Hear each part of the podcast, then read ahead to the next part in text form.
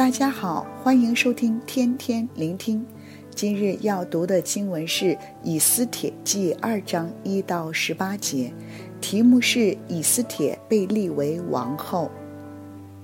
以斯帖的故事是发生在主前四百八十三年，即所罗巴伯带领首批被掳的以色列人归回耶路撒冷之后的五十四年。也是伊斯拉带领第二批被掳的以色列人回归之前的二十五年，《以斯帖记》这卷书对以色列人来讲非常重要，因为它记载了他们差点儿被种族灭绝了。虽然书中没有提及神，却看见那位看不见的神一直在保守着他的选民。事情看似巧合，却是神的安排。神一直都是掌权的，一切都在神的手中。以斯帖记在开始的时候，展示了当时波斯王朝的荣华。雅哈随鲁王因皇后瓦迟提的抗旨，恼羞成怒，便接纳了大臣米姆干废除王后的建议。王后被废之后，亚哈随路王啊就与希腊开战了。进入了第二章，战事已经结束了。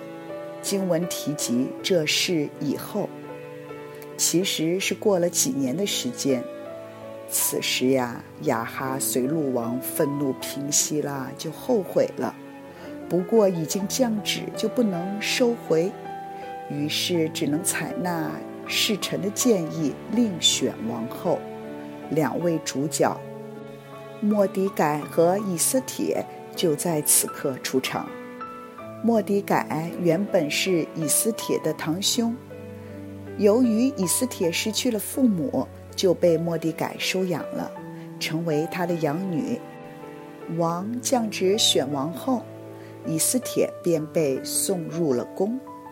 要知道，当时被送入宫的女人，如果得不到王的欢心，就要如寡妇般度过她的余生。以斯帖入宫后，不但被太监西该赏识，被王宠爱，最后更被封为了波斯王后。以斯帖与瓦实提截然不同，瓦实提抗拒王的命令。以斯帖却顺服听命，在本章中可以看到以斯帖优美的品格。经文十五节提到以斯帖得到西该所提供的，就别无所求，表示他的知足，没有贪欲，因此呀，深得所有人的喜欢。明天的经文二十节又提到。以斯帖遵莫底改的命，如抚养他的时候一样。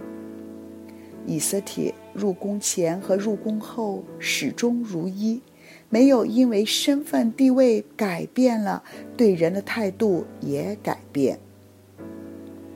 看完今日的经文，仍然没有提到神，但事情的发展是有神安排。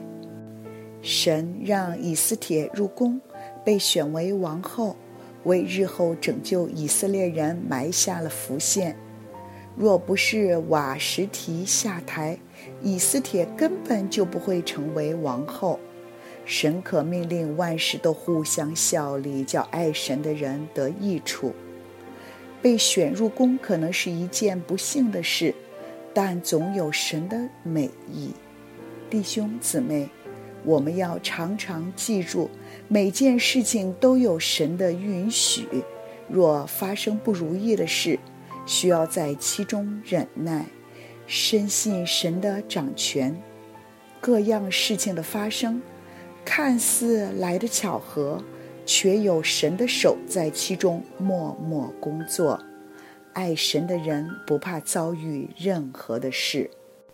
以斯帖记是记载被掳的以色列人如何在应许之地以外的生活，在外邦人的社会中如何行事为人，给我们现代的基督徒亮光，如何在不信主的社会中生活、行事为人、委身作盐，兴起发光。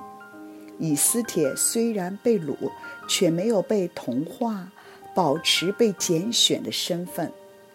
我们要选择上好的福分，愿意顺服主，被神拣选，被神带领，正如以斯帖一样，将自己有血有肉的生命建立在神的旨意之中，谦卑自己，与神对齐。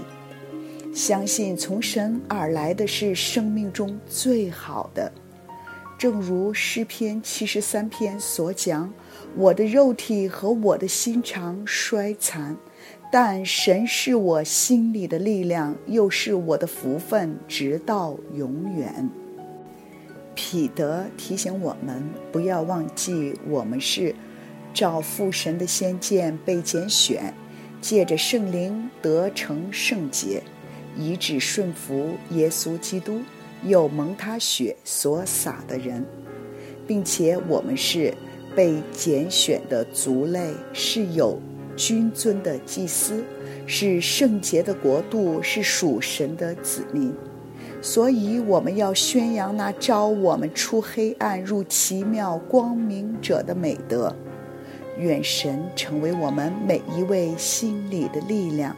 生命中的福分，从今时直到永远，阿门。